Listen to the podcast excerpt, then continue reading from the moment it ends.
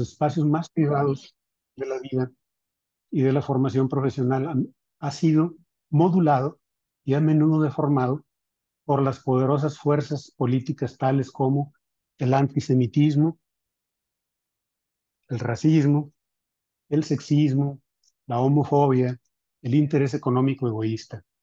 Incluso el espacio privilegiado del consultorio, hay siempre una tensión entre las asociaciones libres, cuyo centro de gravedad es la profundidad de lo inconsciente del pasado, y el otro polo de tensión es la superficie de tránsito de la vida diaria. En esta influencia recíproca en la que, en segunda vuelta, el psicoanálisis es modificado por aquella sociedad a la cual inicialmente modificó, eso es lo que baso la segunda parte del trabajo. Casi escrito en su lecho de muerte, del 34 al 38, en Moisés y la religión monoteísta, nos dice Zaretsky que Freud expresaba su preocupación de que al psicoanálisis como criatura del pensamiento le pasara lo mismo que a Moisés, que habiendo bajado del monte con las tablas de la ley, tratando de imponerlas al pueblo para expulsar toda forma de, de idolatría, de adoración de la sensorialidad, y creer solo en un Dios interior inmanente al que solamente era posible acceder a través de una actitud que se lograba por la práctica de los mandamientos, que les parecieron demasiado exigentes a su pueblo y que por ello lo asesinaron, que de igual manera, y, que por ello una culpa parricida que eh, les compartí en el trabajo previo de el malestar contemporáneo pesa sobre la sociedad contemporánea, que así igualmente con Freud, sus seguidores terminaron intelectualmente traicionándolo al modificar el foco de interés desde lo inconsciente y desde el encuadre y modificaciones a gratificaciones sensoriales en el tratamiento de los pacientes. La corona del psicoanálisis que una vez Freud quiso legar a Jung, finalmente la portó Ana por un tiempo efímero en el traslado del psicoanálisis de Europa a Gran Bretaña y luego en un pacto estratégico para que lo promovieran en Estados Unidos, se alió con psicoanalistas que desarrollaron la psicología del yo, y ahí es donde circunscribe Zaretsky la traición, porque de la individualidad de lo inconsciente íntimo, el foco se trasladó hacia la adaptación a la realidad externa. El efímero reinado de Ana Freud estuvo ensombrecido también por la rápida emergencia de una corriente que tuvo la intensidad de una secta, Melanie Klein, que oponía a Freud. Su técnica para niños gravemente perturbados con interpretaciones directas a lo inconsciente, mientras que Ana decía que un yo inmaduro no podía beneficiarse de tales, a lo que contestaba Melanie que había un yo innato desde el nacimiento y que en la dimensión psíquica de la fantasía inconsciente, en donde el yo ejercía con sus objetos las acciones, lo que llamamos hoy esta teoría de relaciones objetales, se, eh, tales intervenciones de contenido directo tomaban forma y efecto. Criticaba Klein, por otra parte, todas las intervenciones dulzonas, orientadoras, eh, de apoyo, explicativas, etcétera, que eh, conformaban una parte de la práctica analítica de niños. Bien, para Zaretsky constituyó una tradición el paso a la psicología del yo que acabo de reseñar. Hoy estaremos en posición de sopesar de todas las corrientes y escuelas del psicoanálisis que provinieron de aquella época su efecto y el grado en el cual siguen apegadas o se han disgregado de una manera excesiva de lo original. Antes de regresar a Klein para dar continuidad al trabajo, quiero apuntar una frase de Harman en la psicología del yo y el problema de la adaptación, en donde nos dice textualmente, no podemos considerar como adaptativa una relación con el mundo en la cual su conocimiento necesite del dolor como condición. Y así de un plumazo Harman inaugura el advenimiento de un psiquismo que para ser considerado adaptativo debe negar o evitar o poner en último plano al dolor. Cuando que una de las mayores conquistas del freudismo, si me permiten llamarlo así, fue el describir el psiquismo tal y como era, no como debería de ser, conteniendo toda la dimensión de dolor, placer, crudeza, agresividad, etc. Tengamos esta negación del dolor en mente para el final del trabajo cuando esté citando a, Seligman de la psicología positiva. La segunda parte de mi exposición, con la cual regreso a Klein, es la contradictoria afirmación de que una insuficiente profundización de la posición depresiva es la causa de la depresión en el anciano y que esto se debe a la práctica y cultivo durante la vida de un exceso de defensas maníacas, defensas maníacas que a su vez son muy favorecidas por la sociedad contemporánea y su ideario. Paso a explicar los fuentes de mi teorizar, pues mi propia edad ya cumpliendo los 60 y mi trabajo previo como psiquiatra en el Instituto Geriátrico y Gerontológico me ha traído una gran cantidad de pacientes de 65 y más, como dice el programa social, ¿verdad? Por otra parte, mi trabajo en los centros de rehabilitación me conecta con adultos jóvenes e intermedios, en los cuales la conducta adictiva es la manifestación de una crisis del desarrollo por el uso excesivo de defensas maníacas con las que intentan evadir una realidad que sienten como dolorosa o inaceptable. Y finalmente, la actividad docente del instituto nos ha perseguido con la exigencia de no desdeñar los aportes clinianos, porque se oculten bajo una capa de polvo, escombros, de un estilo descuidado, reiterativo, con una obsesión por el instinto de muerte como promotor de la vida, y que, analizándolos de una manera cuidadosa, nos beneficiemos de los importantísimos aportes sobre la subjetividad total, con la ayuda de revisionistas contemporáneos kleinianos como Thomas Ogden, nos ha quedado como algo muy valioso del concepto de posición en, el, en la traducción que Ogden hace de lo kleiniano, como una tendencia innata del psiquismo para integrarse a partir de sus componentes originales, que son la sensorialidad, la emocionalidad, la condición, en relación con la exposición a la realidad y que persiste a lo largo de la vida, ya sea sobrepuesta o ya sea de forma alternada con otros modos de organizar la experiencia total, o sea, con otras posiciones. Ogden define la posición esquizoparanoide como un estado universal normativo del desarrollo, que es resultado de la prematura desconexión de la fusión madre-bebé, que por ello queda un estado de ser persistente de respuesta defensiva ante la pulsión de muerte. En palabras kleinianas que sonaban así como bíblicas, nos diría, desde el inicio el instinto de muerte acosando al yo rudimentario, lo fuerza a derivar hacia afuera en forma de todas sus metáforas que eran muy dramáticas, pero al mismo tiempo dejaban una sensación de poca conexión con la realidad observable. En la posición esquizoparanoide, el self existe como un objeto que es afectado por procesos masivos que aparecen, que le suceden. Es un estado de elloidad. Le suceden pensamientos o sentimientos en lugar de que un algo los piense o los sienta.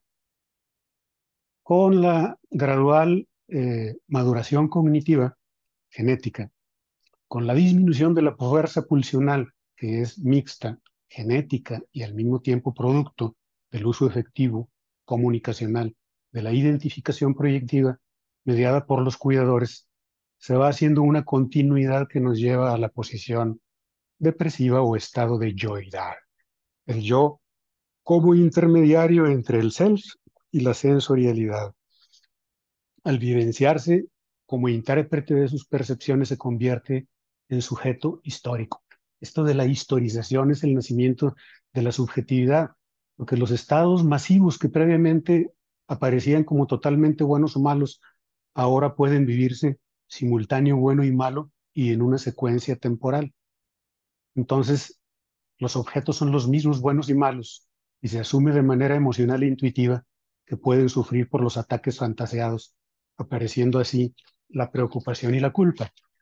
En una etapa previa a la posición depresiva y como una dificultad para asumir los sentimientos dolorosos de esta preocupación por el objeto y culpa por haberlo dañado, están las defensas maníacas, que pueden ser glosadas como evitación de la dependencia, negación de la dependencia con el objeto, inversión de su significado de la dependencia en omnipotencia, negación del mundo interno que contenga al objeto valorado y negación de la ambivalencia y de la culpa.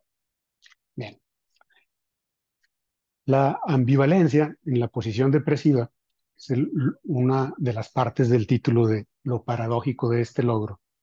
Es la oscilación que a lo largo de toda la vida, y no como un estado terminado jamás, tenemos entre miedo a la pérdida y sensación de control sobre el objeto, nostalgia por su pérdida o concentración en el ser como triunfalismo, culpa por haberlo dañado o negación de esta culpa en medio de desprecio del objeto. No puedo sentirme culpable de haber dañado a algo que en sí mismo es despreciable. Las posiciones esquizoparanoide y depresiva en la concepción que nos traduce Ogden son modos complementarios que se alternan y que se sobreponen para volver a separarse y luego volver a alternarse. Es decir, son necesarias para el funcionamiento psíquico tanto las vivencias esquizoparanoides de totalidad, como cuando necesitamos creer en algo, como las vivencias de ambivalencia, cuando necesitamos reflexionar, meditar, evaluar muchos acontecimientos llegamos a la tercera parte del trabajo, una reflexión neuropsicoanalítica de la vejez. Es bien conocido que en las últimas etapas de la vida hay una disminución del funcionamiento de las cortezas frontales, que son las que tramitan el estado del presente, la memoria de trabajo, la rapidez del procesamiento, y que este debilitamiento es acompañado, correspondido por un menor deterioro de las cortezas posteriores que se basan no en facilitaciones sinápticas, sino que se basan en conexiones anatómicamente estables. Y esto se traduce en una disposición cognitiva del anciano, del adulto mayor, para estar más en sus recuerdos, para vivir de sus recuerdos y relacionarse con el mundo actual solo de manera instrumental. Y pensamos que este envejecimiento normal, este cambio, es vivido subjetivamente, ya poniéndole un elemento teórico, como una disposición a vivirse como sujeto histórico, es decir, predominantemente como producto de las vivencias acumuladas a lo largo de la vida. Esta disposición tendría la ventaja de superar un estado de obsesión con el presente que tendría un predominio esquizoparanoide tendría la ventaja evolutiva de compensar la dificultad que sobre el cuerpo y la mente va imponiendo el paso del tiempo. Si no fuera así, sería muy angustioso la dificultad para desenvolverse en una realidad que de manera continua presiona, exige, etc. Por ello, podemos rastrear que el actual anciano angustiado y deprimido ya se anticipaba en el adulto temprano e intermedio visiblemente alienado por la exigencia social, aunque este adulto lo sintiera esa exigencia como brotada de sí mismo, en el ser humano joven y en etapa intermedia, que vive persiguiendo de manera insaciablemente, insaciable logros, ya sea académicos, socioeconómicos, o buscando superar radicalmente su pasado, diametralmente, es decir, fracturar su continuidad histórica, y recurriendo una y otra vez a reparaciones maníacas. Podemos aseverar entonces que los síntomas ansiosos y depresivos del anciano en la puerta de la demencia son debidos a una dificultad de instalar la posición depresiva. La aceptación de la ambivalencia, que no es lo mismo que la superación de la ambivalencia, permite el abandono gradual de las defensas maníacas que la personalidad había enarbolado previamente y llegar al reconocimiento de que se ha vivido una vida ni del todo triunfal ni del todo desdichada. Y de la aceptación de un sí mismo pleno de contradicciones. Sí, en esta exposición han tenido la sensación de que estoy idealizando dulzonamente una etapa de la vida que normalmente asumimos como difícil, desdichada, por las limitaciones que impone. Quiero contestar que esta sensación se debe a nuestra propia lucha por apartar de nuestra mente nuestra propia angustia de muerte, es decir, se debe al predominio de nuestro funcionamiento esquizoparanoide, que mantiene frente a nuestros ojos la ilusión de ser eternos. Y no paramos ahí. Junto con la idealización de la juventud y de la belleza, también son indicios de nuestro predominio esquizoparanoide la obsesión con la realidad, la obsesión con el presente. Pues bien, uno de los frutos de la posición depresiva en la vejez es finalmente la sensación de que cuando ya no estemos, podremos persistir como función en aquellos con los cuales tuvimos interacción y encontraremos frente a la muerte en sus cuencas vacías no la desesperación, sino la paz de la aceptación. Si nuevamente se les hace una racionalización de la angustia de muerte, pues a los ancianos ya instalados en la posición depresiva no les importa gran cosa que nosotros pensemos que es una racionalización. Están en un velo de inconsciencia que les permite un cómodo devenir. Bien. Antes de pasar a este intermedio neuropsicoanalítico, estaba diciéndoles que Zaretsky nos dice que así como el psicoanálisis modificó profundamente la cultura de su tiempo, luego fue modificado en sí mismo por la civilización, por los cambios de la civilización a los que dio lugar. En Arpaque tuvimos una discusión muy interesante sobre por qué persiste en nosotros la obsesión, el anhelo de un estado mejor que no hemos vivido, basado en una cierta nostalgia, como si hubiera existido alguna vez. Y entonces yo les prometí un comentario durante esta sesión para, el, para contestar. Y pues sí, ahí están algunos de, mis este, compañeros de formación de ARPAC. Bien. Si ya desde la época del Renacimiento, con el fin del periodo medieval, significó un debilitamiento del concepto de Dios, para la época del surgimiento del psicoanálisis, el surgimiento del paradigma humanista hizo el siguiente fenómeno. Muerto Dios, en su lugar el hombre.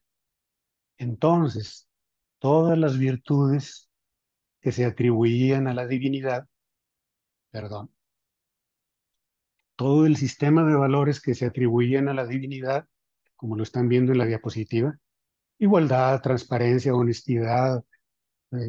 Mm, paz, eh, compromiso, concordia, ustedes ahí lean las demás, se convirtieron no en los atributos que Dios le haría disfrutar al hombre en el ultramundo, sino en los atributos que la evolución del hombre podía traerle a través de la cultura, a través de la ciencia, a través del desarrollo de la especie humana. Son los principios del humanismo un avance continuado hacia, e ininterrumpido hacia formas mejores de su propia vivencia.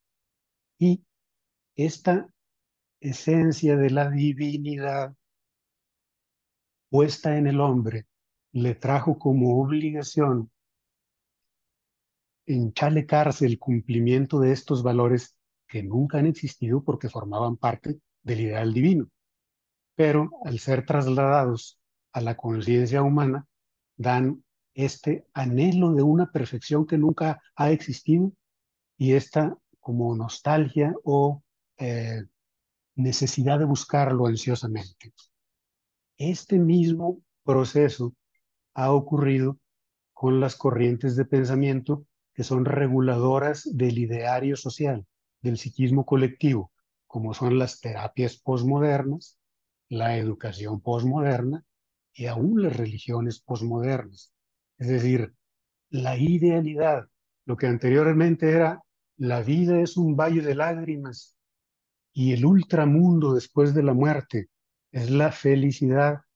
Se ha retraído. Ahora las corrientes del pensamiento, las psicoterapias, la educación busca la mayor cantidad de felicidad en el presente por la práctica de los valores humanistas que en este momento empiezo a cuestionar. Tales valores reflejados en la educación y en la crianza han dado lugar a algunos cambios, como por ejemplo, evitación obsesiva de toda forma de privación en la crianza temprana, doctrinas de libre demanda en lactancia y prolongada de la alimentación, doctrinas de libre demanda y de lactancia prolongada en la alimentación, esquemas de aprendizaje basados en la experiencia empírica directa sin conceptos previos, búsqueda, descubrimiento de verdades individuales y entendimientos del mundo, un eufónico conjunto de directrices que permea a los sistemas básicos de educación. Pero las psicoterapias no se han salvado de una influencia así. La modificación de las posmodernas tiene su acme, su clímax, en 1998, con el surgimiento de la psicología positiva. El campo de la psicología positiva, por su propio creador, en un nivel subjetivo, se refiere a las experiencias de bienestar, alegría, satisfacción en el pasado, esperanza y optimismo en el futuro, fluir en el presente. A un nivel individual, los rasgos individuales positivos, como son capacidad de amar, vocación, perseverancia, perdón, originalidad, visión del futuro, espiritualidad, talento, sabiduría. En un nivel grupal, virtudes cívicas de las instituciones, responsabilidad, altruismo, moderación, tolerancia. Y se dan cuenta es muy parecido al ideario de valores del humanismo. Existen tres vías para el acceso a una vida plena. Empieza a operacionalizar cómo se puede lograr eso. La primera ruta es a través de las emociones positivas, o dicha en términos del autor, la vida placentera, pleasant life. Esta vía es quizá la más conocida y responde a la noción más comúnmente extendida de felicidad, y consiste en incrementar la mayor parte del tiempo la cantidad de emociones positivas para ser feliz. La propuesta es netamente hedonista y considera que la felicidad consiste en tener la mayor cantidad de momentos felices a lo largo de la vida. Estos momentos felices pueden alcanzarse en el momento presente a través del savoring y del mindfulness. Según Seligman, existen... me fui para atrás. En segundo lugar, se encuentra la ruta que tiene que ver con el compromiso. Yo me tranquilicé y dije, vaya, ya empieza el compromiso con el otro, pero no. El engagement life es el placer que se deriva del compromiso con la tarea efectiva y con la capacidad de experimentar flow. El propio individuo se alcanza el estado de flow cuando una actividad absorbe al sujeto y tiene la sensación de que el tiempo se detuvo. Tal vez pueda alcanzarse el estado de flow mediante algún desafío en el trabajo, en la lectura de un libro o al tocar un instrumento. Para alcanzar el flow es necesario que la tarea no sea ni muy aburrida, porque el estado de flow no se alcanza, ni tampoco muy estresante, porque el flow se pierde. Es una ecuación entre las habilidades personales y las características de la tarea. Si se es consciente de las fortalezas personales, al aplicarlas en una tarea concreta, se alcanza esta conexión tan particular denominada compromiso. El flow no se da de primera mano, como las emociones positivas, sino que exige esfuerzo y trabajo. Y la tercera vía de acceso o vida con significado Full Life tiene que ver con la búsqueda de sentido, contexto más amplio, es la aplicación de fortalezas personales para el desarrollo de algo que sea más importante que uno mismo. ahora sí, para ayudar a los demás y hacer que puedan desarrollar sus potencialidades. Y este proceso se da a través de las instituciones, la familia, el trabajo, la escuela, la comunidad, poner las capacidades al servicio de los demás, etcétera, etcétera parece que vienen letras muy pequeñas como en los contratos, pues es la parte que menos se recuerda de la psicología positiva. Se recuerdan nada más las dos anteriores. ¿Por qué digo esto?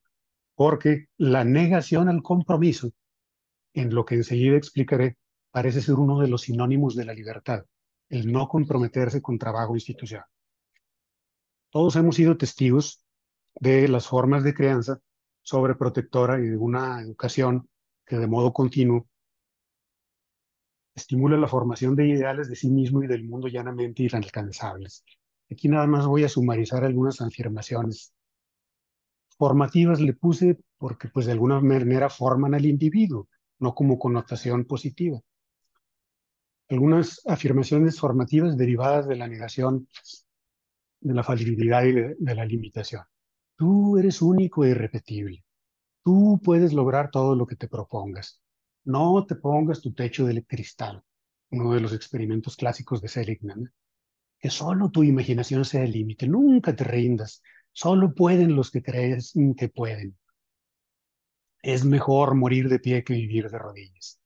Hay otras afirmaciones formativas que inciden en una negación de la dependencia del objeto. Primero debes estar bien contigo mismo que no te importe ni te influya la opinión de los demás. Cree en ti y adelante. Si no te amas primero, ¿cómo esperas que te amen los demás? No pongas tu libertad en manos de nadie más que de ti mismo. Sí se van pareciendo mucho a la agrupación de defensas maníacas. Y afirmaciones que inciden en la negación de la realidad psíquica que incluya al aspecto frustrante, limitante del objeto de la realidad. Tu misión en la vida es ser feliz. El pasado ya se fue, el futuro aún no llega, vive solo el presente. Así una invitación directa al estado de elloidad, el estado de totalidad de existencia en un tiempo eh, sin límite. Vive cada día como si fuera el último de tu vida. Bien, hay una aceptación como en sus principios el psicoanálisis hacia la época de oro, a crítica, porque llega a un ideario colectivo que ya ha sido formado para recibirlo. Las modificaciones escritas en la lista de valores humanistas. Ya para terminar este apartado de cómo el ideario, las frases que repetimos, incide para la formación psíquica, vamos a decir, en un nivel superficial, a profundo, pero cómo sí incide en la conducta. Veamos la contradicción entre algunas de las afirmaciones. ¿Cómo se podría vivir cada día de la vida como si fuera el último día de tu vida? Si no te debe importar ni influir la opinión de los demás. Si tú puedes lograr todo lo que te propongas. Luego entonces, ¿por qué no te debe importar ni influir los demás? Se asume de una manera no consciente una realidad de la cual te debes cuidar y unos otros que no te deben de importar. Es decir, una realidad mala poblada de objetos malos. ¿Cómo podrías vivir tan feliz como el último día del resto de tu vida en una realidad así? Bien, habrá más contradicciones, pero cuando estaba yo eh, reseñando la depresión del anciano, di unas pinceladas a un tipo de predominio esquizoparanoide en los jóvenes ambiciosos de poder, reconocimiento y triunfo. Ahora veremos un cuadro mucho menos aparatoso, pero más frecuente, que atendemos muchas veces, la más de las veces, adultos jóvenes que acuden por petición o por presión de sus preocupados padres. Se trata de una generación generalmente que proviene de la clase media, con escolaridad universitaria, que ha pasado años y en algunos casos décadas sin poder conseguir un trabajo porque ninguno les parece de suficiente importancia jerárquica o de retribución económica. Y que cuando la situación familiar les permite han hecho varias maestrías o posgrados, de preferencia en el extranjero. Y que al inicio del tratamiento nos avisan están llegando de una maestría o en vísperas de irse a cursar otra, o que están llegando de un viaje de vacaciones, quién sabe de qué cansancio trabajo, y a punto de irse a otro viaje.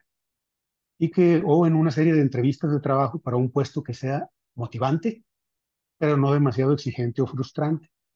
Y esta misma exigencia la aplican a las relaciones de pareja, relaciones de pareja por las cuales cada vez se interesan menos. Y en estos largos espacios de tiempo sin pareja y sin trabajo, lo dedican a jugar videojuegos en un extremo que puede llenar criterios de adicción, aunque sean adultos jóvenes o intermedios, adictos a los videojuegos. Mientras son dependientes de la comunicación virtual, de afectos a toda forma de tecnología y novedad, al mismo tiempo critican el materialismo descarado y la sociedad de consumo y los daños que la tecnología hace al mundo, desdeñando así participar en política y en toda forma de producción o de participación social. Simplemente no van a participar en la sociedad que construyeron las máquinas de producción o bestias de trabajo que les antecedimos. En algún lugar de un gran país estará el sitio, la pareja y el trabajo que finalmente les merezca. Vamos a concluir. La crianza provista por padres presionados por expectativas idealizadas, esquizoparanoides, perturba el ritmo normal entre gratificación y frustración para el logro de la posición depresiva en el bebé. El ambiente educativo posterior fomenta expectativas inalcanzables sobre un aparato psíquico en desarrollo, en donde finalmente tanto la realidad como el concepto de sí mismo terminan perdiendo. La realidad se torna acusadora y el yo resulta empobrecido y necesitado de defenderse por medio de defensas maníacas. Las defensas maníacas de la contemporaneidad son la persistencia ilusoria de un sentimiento de superioridad pues sí fue todo lo que le dijeron sus formadores y cuidadores. La búsqueda de una vivencia de felicidad continua e ilimitada.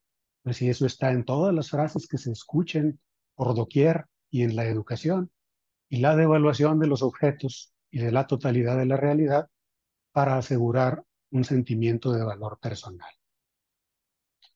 Aquí está el asunto, los dispositivos sociales dentro de los cuales estamos nosotros para manejar esta forma epidémica de psicopatología se encuentran comprometidos. ¿Por qué? Porque con el gradual avance y cambio del psicoanálisis por las tendencias de la modernidad para adaptarse a las necesidades clínicas contemporáneas, sus métodos y propósitos se han modificado. Las psicoterapias, incluso de inspiración analítica, han sido colonizadas por una aspiración hedonista esquizoparanoide con defensas maníacas las frases positivas, la necesidad de decir frases positivas a los pacientes parecen inmanentes al vocabulario terapéutico. Similares formas de pensamiento e influencia social, así como adaptaciones deformadas de la psicología positiva, le doy su eh, mérito en el tercer punto de permear la positividad hacia las instituciones, hacia la familia, etcétera, pero sus deformaciones, sus adaptaciones deformadas, no solamente no atemperan las defensas maníacas, sino que las fomentan. En este marco resulta importante retomar, si no ya la técnica y los conceptos iniciales, por lo menos sí el espíritu de develación de la verdad del psicoanálisis, la develación de una falacia de lo oculto por omnipresente está tan a la vista, casi preconsciente, y esta es denunciar la falsedad, la vacuidad la tiranía del ideal de la felicidad, la falacia de la posibilidad en la vida de tener un goce continuado y de ausencia de conflicto que se basa en una devaluación de la realidad. La trascendencia vital exige la aceptación de la incompletud. Este es el paradójico logro de la posición depresiva exige la aceptación de la incompletud, de la falibilidad y la ambivalencia como prerequisitos para un psiquismo que no conduzca a la desesperanza como etapa final. Muchas gracias por soportar. Muchas gracias, doctor, por, su presentación, eh, muy rica en contenido y en ideas. Eh, a continuación tendremos el comentario eh, del trabajo por parte de la, psicoanalista, de la psicoanalista Verónica Elizabeth Muñoz Lozano. Me permito presentar su currículum. Eh, ella es licenciada en psicología por la Universidad de Guanajuato, eh, maestría y formación en psicoanálisis por la Sociedad de Psicoanálisis León, México. Es docente en licenciatura, maestría y formación, analista didacta de la, de la IPA. Presentación de trabajos y talleres en congresos nacionales e internacionales, consulta particular desde 1988, es socia fundadora de la Sociedad de Psicoanálisis León México y de GAE, el grupo autogestivo de sobre grupos, de estudios sobre grupos, coordinadora de diplomados y conferencias. Eh, adelante, adelante, Vero.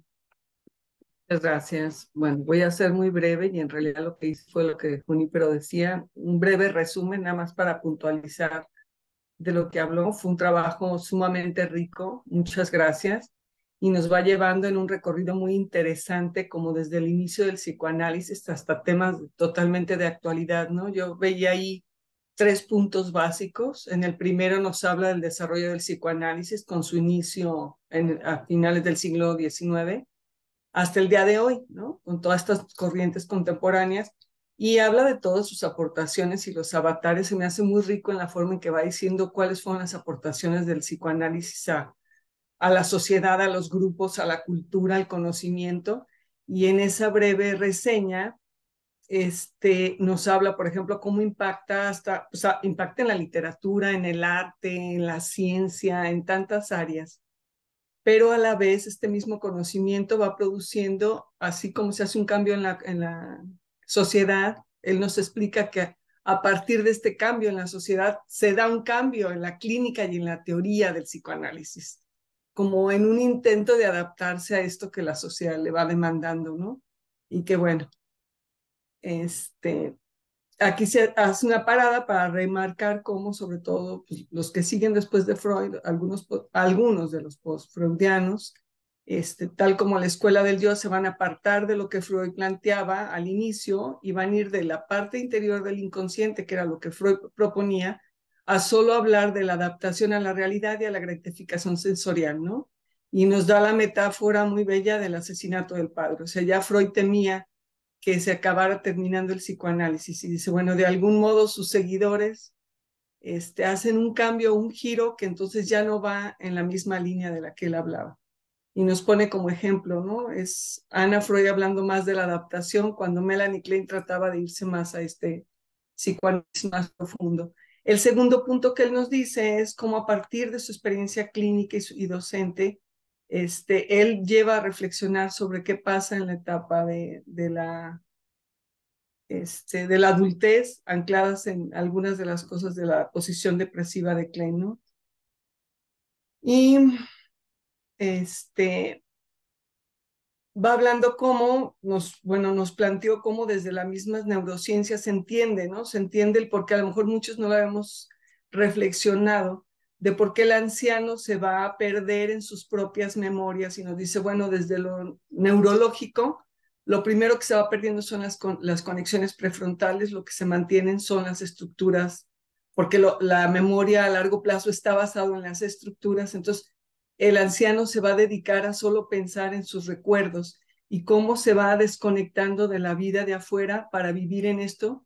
Y habla de una parte como muy rica e interesante cuando nos habla de la importancia de que esto da, porque entonces el hacían, es como decir, bueno, nací, crecí y estoy dispuesto a la muerte. Entonces no vive la muerte con miedo, sino al revés, como una progresión de algo que él fue productivo, él dio, él hizo y ahora puede vivir de historizar todas sus propias experiencias, ¿no? Que creo que es dos, me parece que las dos inquietudes del doctor en este trabajo es qué pasa con este adulto mayor y su propia vivencia del mundo de la muerte y de la terminación, y qué está pasando con nuestros jóvenes, ¿no? Que son dos temas totalmente actuales.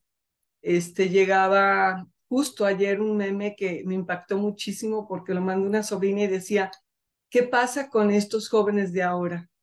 Meten a sus niños a las guarderías, a sus, a sus ancianos en casas hogares y sacan a pasear a sus perros a las plazas. Este, bueno, y creo que es una de las inquietudes muy fuertes. Entonces, yo nada más lo que diría, el tercer punto es, nos habla de cómo estas escuelas, después de Freud, este, dejaron de, lo que les había dicho, ¿no? Se van a una escuela y nos pone el ejemplo de esta psicología positivista donde todo es afuera, todo está afuera, hay que buscar todo afuera y todo se te va a solucionar desde afuera. Por último, este, yo considero que el doctor Juniper nos muestra en una forma muy bella y claramente dos preocupaciones, que sería el respeto e importancia que merece la adultez mayor como una etapa natural que nos enfila al objetivo de nuestro nacimiento, que es la muerte, pero sin miedo y con agradecimiento de lo vivido y por otro lado, nuestros jóvenes viviendo y padeciendo una educación de los no límites ni frustraciones suficientes para ver al otro como lo suficientemente importante como para luchar y vivir con él y por él, llámese pareja, familia o elección de vida, a tratar de negar el esfuerzo y frustración que se debe vivir y tolerar si se desea tener una vida plena en compañía de otro. Yo creo que nos hace mucho énfasis eh, qué está pasando con las jóvenes ahora que no están teniendo como algo importante en su vida compartir su vida con un otro, ¿no? Y hablo,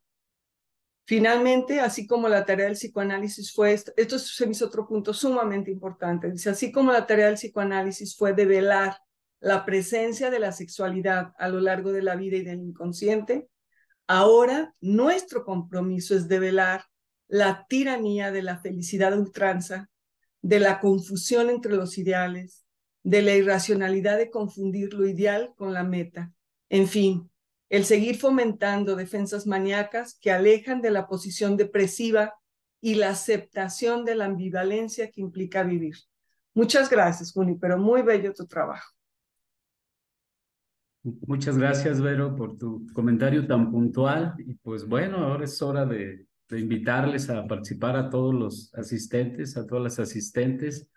Eh, adelante, ¿quién, quién quiere eh, iniciar con comentarios? El trabajo nos da para, para muchos aspectos. No sé, el doctor Junípero. Puntual y complementador, porque al leer textualmente eh, fragmentos que yo estaba resumiendo, me, me sentí completado. Muchas gracias, Gracias, doctor. Muriel, ¿quedó claro? Oh, Dios, hombre, idealidad, nostalgia. Quedó súper claro. Perdón. Ahora lo entiendo todo. Ok. adelante, Marisela. Sí, adelante. No la manita, pero aquí la subo. Uni, pero muchísimas gracias por tu participación. Eh, se me hizo muy rica, eh, se antoja reflexionar sobre muchísimas cosas. La sentí un poco existencial, es decir, estás filosofando también sobre cuál es el significado de la vida finalmente, para qué estamos aquí y por ende cuál sería, eh, cuáles van a ser entonces nuestras metas psicoterapéuticas, qué, qué nos tenemos que proponer de, de lograr con los pacientes, porque ellos traen las suyas, pero nosotros también tenemos una visión sobre qué es lo que el paciente debe de, debe de lograr o debe alcanzar respetando sus, sus motivos de consulta. Pero yo creo que es algo muy profundo, muy profundo, porque pues, estas tres vías que nos mencionas, es decir, una vida que suena una primera vía que suena hedonista, pero que finalmente pues es hacia donde tendemos, es decir, sufrirlo menos y gozarlo más. Eh, puede ser criticado como hedonista, pero también es válido que el ser humano pretenda no sufrir tanto, digamos, o manejar el sufrimiento de tal manera que no lo abrume, que no lo, que no lo acabe, que no lo aplaste, o sacar, capitalizar el sufrimiento para tener experiencias significativas y entonces tener un compromiso, un compromiso con la vida que, que te lleve a, pues sí, a tener estas tareas, como dices tú, tareas significativas que nos permitan eh, tener un disfrute un disfrute permanente como se quedó Marisela. Sí, creo que le fue el audio.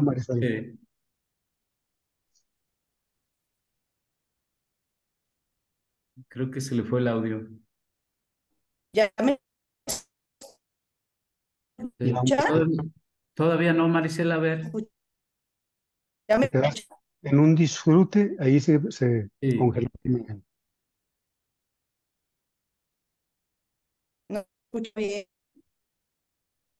Mm, se escucha entrecortado, Marisela.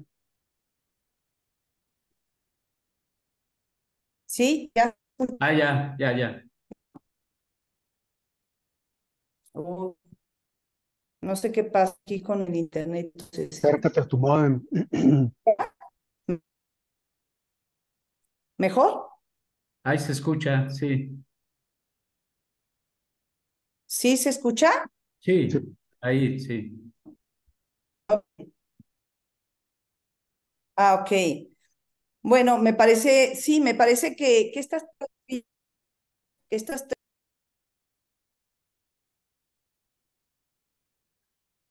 Bueno, Creo que se fue el, el, el audio, se desconectó más bien, creo.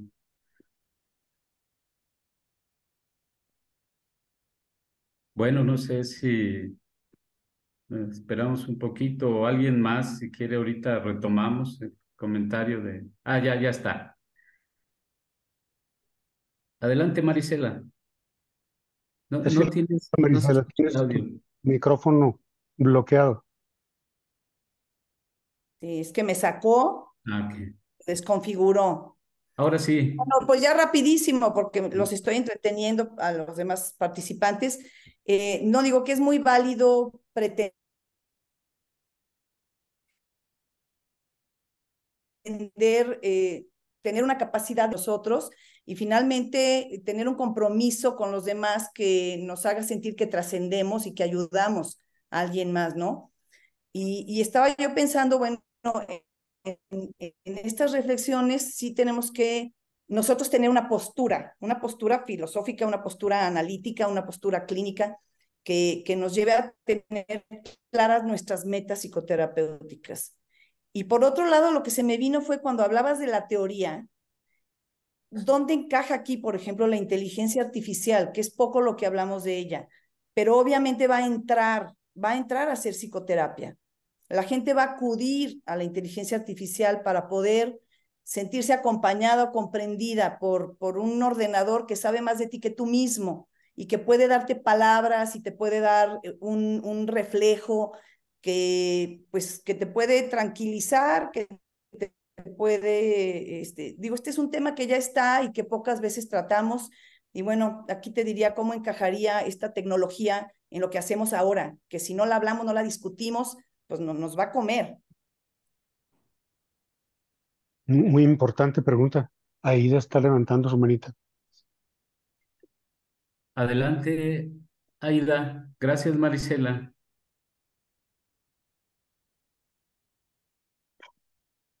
Doctor, buenas noches.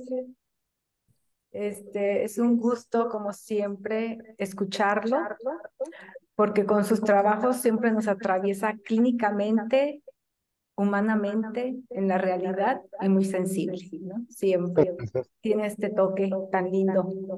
A mí me encantó, eh, pero me impactó esto de persistir como función este, con aquellos que convivimos, ¿no? Y, y lo pensé desde lo personal, lo familiar, lo fraterno, pero también desde mi posición psicoanalítica, ¿no? Y entonces yo creo que tan solo con esa frase hay un compromiso muy grande, ¿no? Porque como que yo siempre había estado en esta línea de cómo escribe usted, del grupo, pero ya en el exterior hay otras miradas hacia el psicoanálisis, ¿no? Y, y miradas inquietantes porque ya, ya quieren, eh, ya no es bien visto que se hable de pulsión de muerte, ya no es bien visto que se hable de, este, de eros y tánatos, ¿no? Ya, ya, ya tiene que ser un, algo más eh,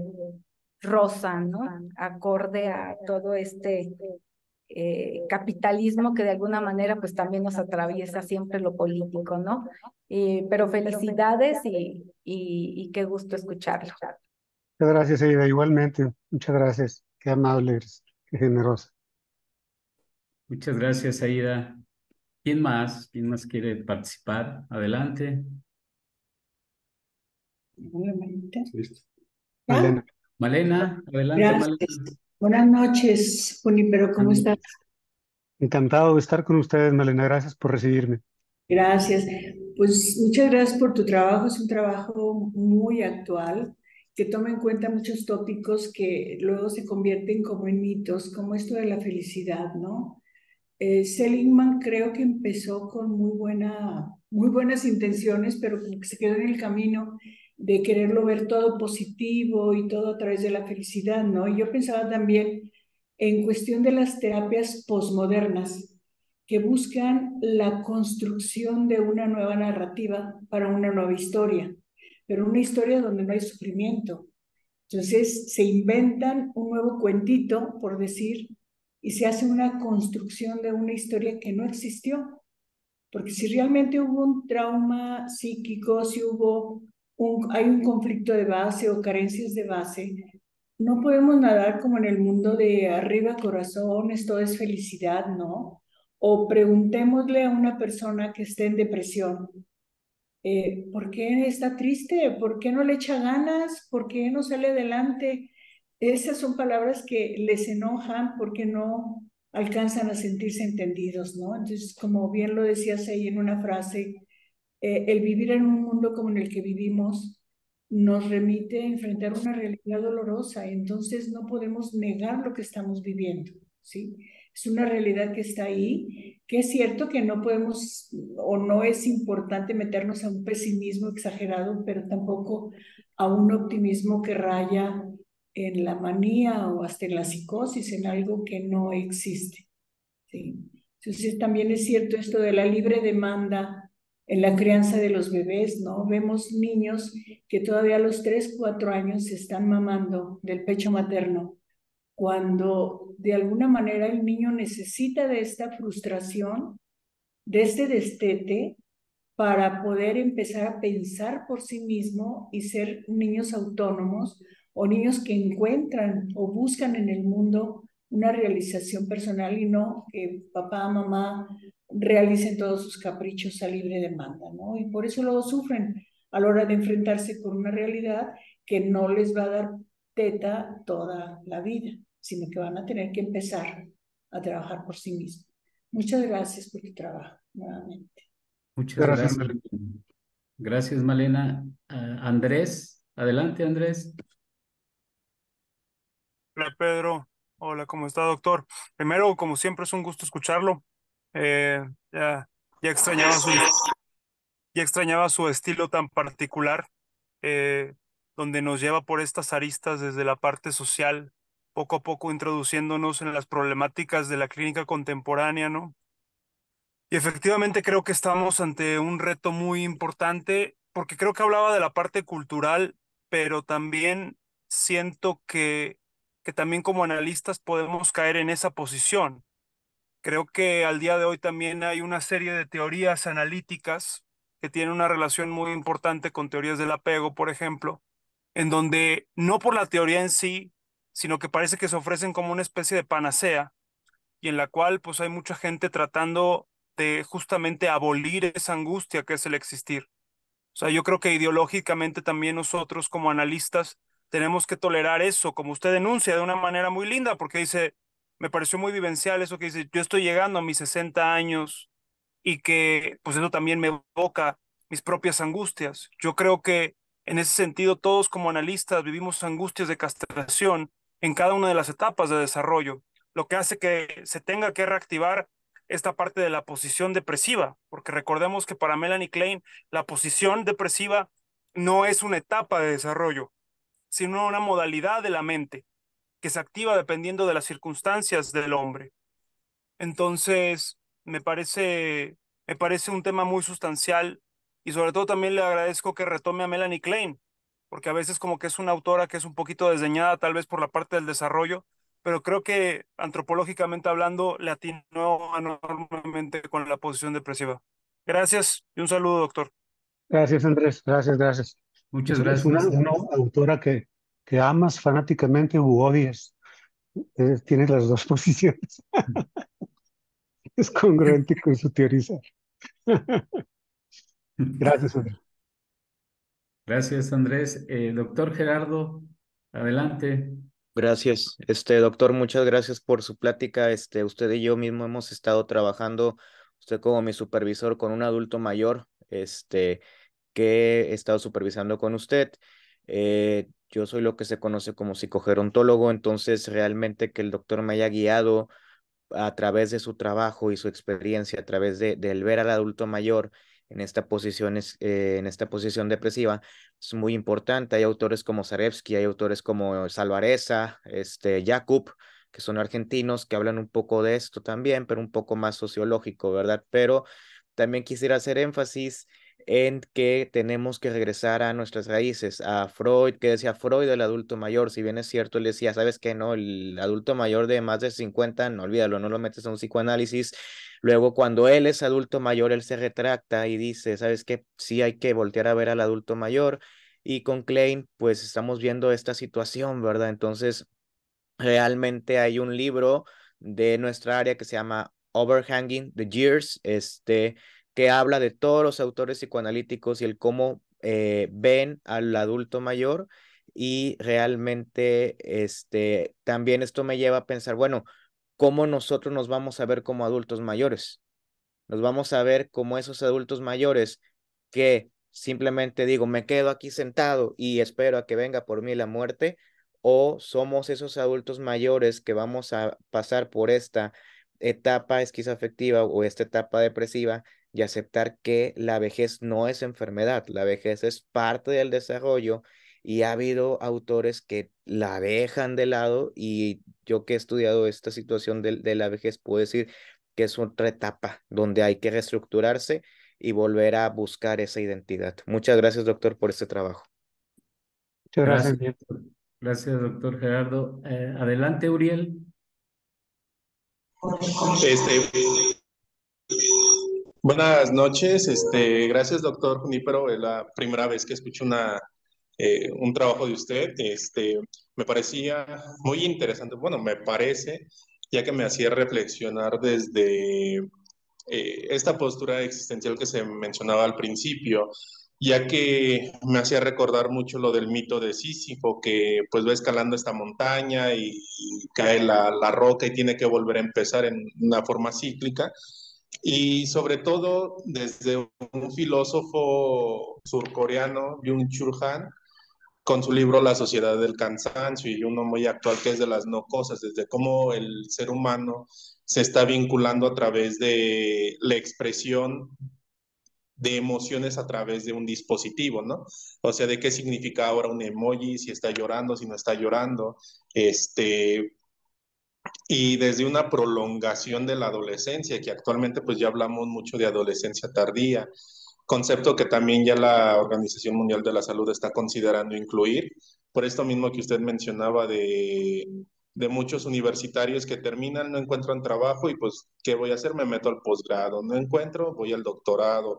Este, y yo lo he visto con compañeros que, eh, por ejemplo, en la universidad los conocí, yo iba en primero, ellos en quinto, ya cuando yo llego a quinto, él ya era mi maestro, yo sé como de, pues, ¿de qué experiencia me vas a hablar si hace dos años éramos este, los que íbamos a las fiestas a tomar, ¿no?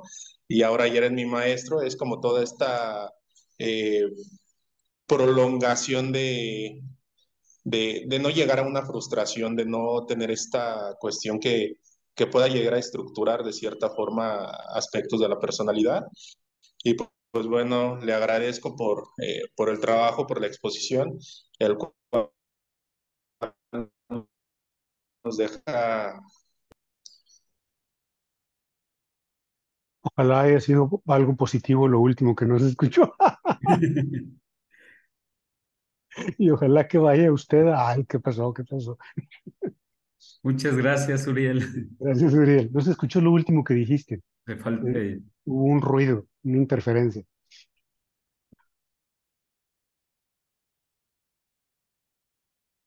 ¿Quieres comentar lo último, Uriel? Porque no se escuchó bien. Ah, perdón. Este mencionaba en lo último que este, de esta prolongación de la adolescencia, no sé si se entendió la parte de, de compañeros de la universidad que conocí, que pues yo estando en primero, ellos en quinto y ya luego eran mis maestros, o sea, como de, pues, ¿qué, qué vas a enseñarnos? Y pues éramos compañeros. Y bueno, de esta parte de Bien me recordaba una, una frase, creo que él la dice de, ¿Qué tanto daño le ha hecho la psicología positiva a la psicología desde esta perspectiva de, enaltecer un poco más a las personas desde una, desde una no frustración, desde una postura de prolongar este, pues el placer de alguna forma? No sé si esta vez sí se escuchó. Sí, sí. Ok, muchas gracias, Uriel. Adelante, doctor. Para hacer el trabajo tuve que eh, contenerme mucho, de no parcializarme hacia una opinión negativa de la psicología positiva, porque si bien es cierto que, como ya ha sido comentado aquí, es una tendencia natural hacia el placer y la evitación del dolor, de la cual la psicología positiva solamente estaría haciendo estructuración, probablemente algunas estrategias para magnificarlo.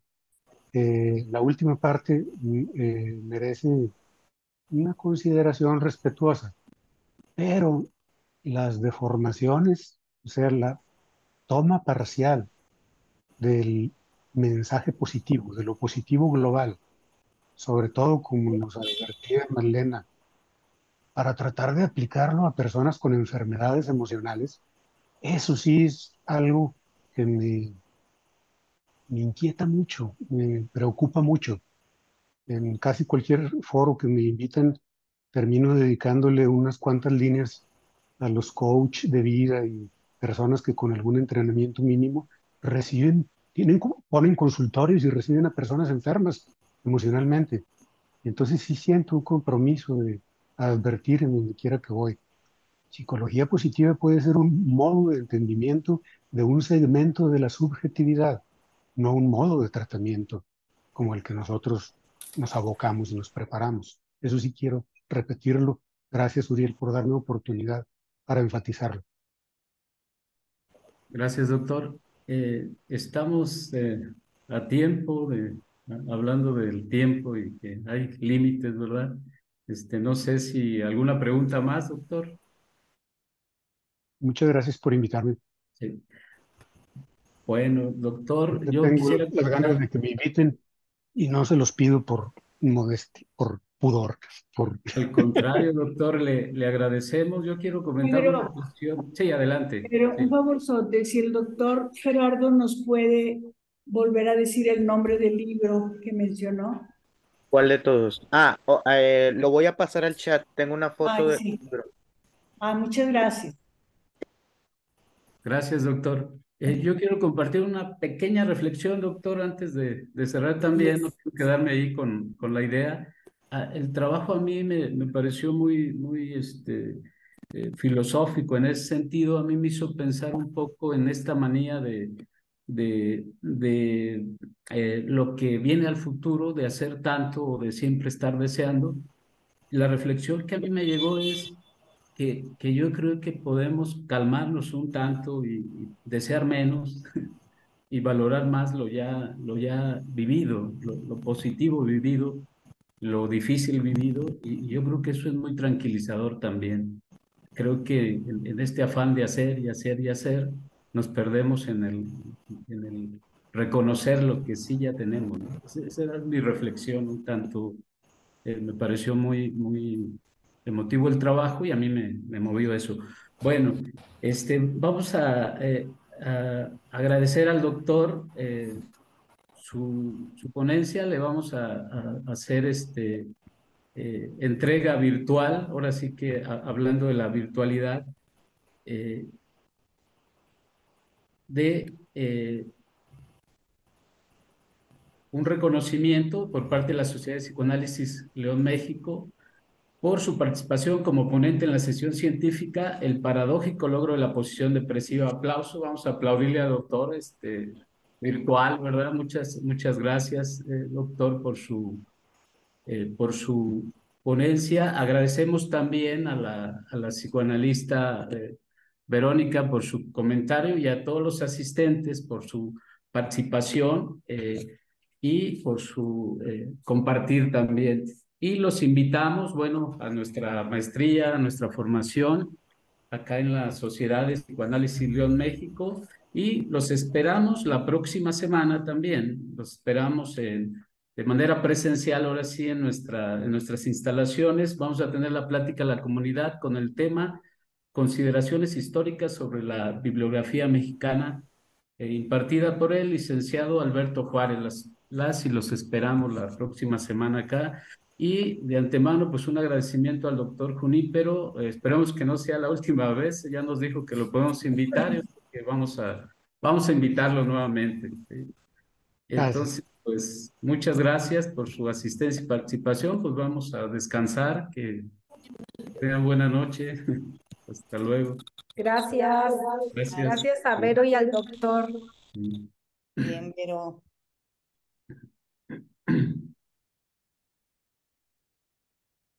Mm.